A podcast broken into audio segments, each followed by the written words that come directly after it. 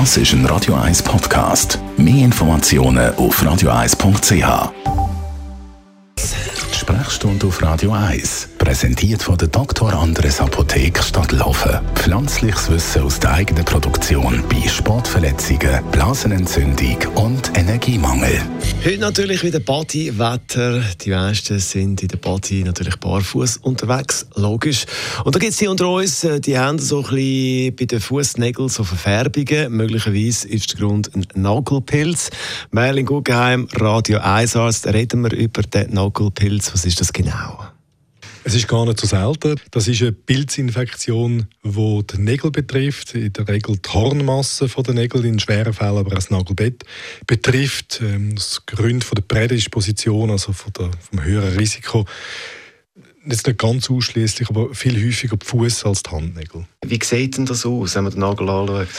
Der Nagel hat initial äh, so ein einen Verlust vom Glanz, äh, dann verfärbt er sich häufig, so gelblich-brünlich, er kann sich auch verformen, vor allem wenn das Nagelbett betroffen ist, und dann wird er so bröckelig, brüchig.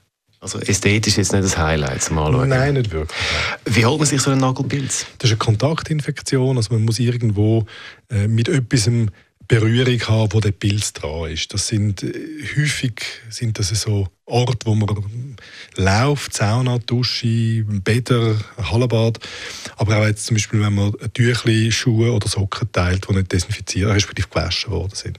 Ich habe einmal gelesen, dort beim Hallenbad, wo man so seinen Nagelpilz absprühen kann, das sollte man auf jeden Fall nicht machen, weil es dort die meisten Infektionsgeschichten hat. Das ist häufig, also zumindest mal eine Zeit lang, ich weiß nicht, ob es mittlerweile das ein bisschen verbessert haben, ist das der Ort gewesen, wo der Nagelpilz am, am meisten gewachsen ist, ja. Wenn man so einen Nagelpilz hat, man merkt, oh, oh, das sieht jetzt wirklich so ein bisschen nach einem Nagelpilz aus, es sieht nicht schön aus, was habe ich da für Möglichkeiten, dass der wieder weggeht?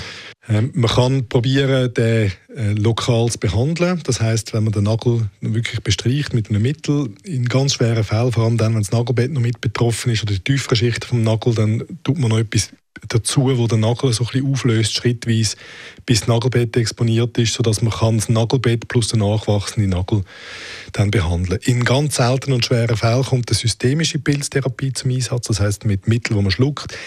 Die ist so ein nicht ohne Nebenwirkung, darum ist man zurückhaltend. Äh, Nagelpilz vorbeugen ist sicher hilfreich.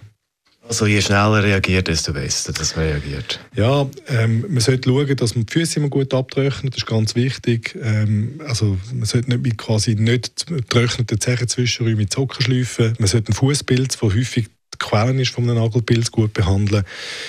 Ähm, man sollte nicht zu enge Schuhe tragen oder kleine Klammer Fußballer haben chronisch Nagelpilz, weil sie so in engen Schuhen sind, wo ein feuchtes Milieu drin ist und dann teilen sie noch die Dusche miteinander und dann geht es schwuppdiwupp und dann haben alle Nagelpilz. Dr. Merlin Guggenheim zum Thema Nagelpilz. Das Ganze gibt es zum Nachlass als Podcast auf radio1.ch.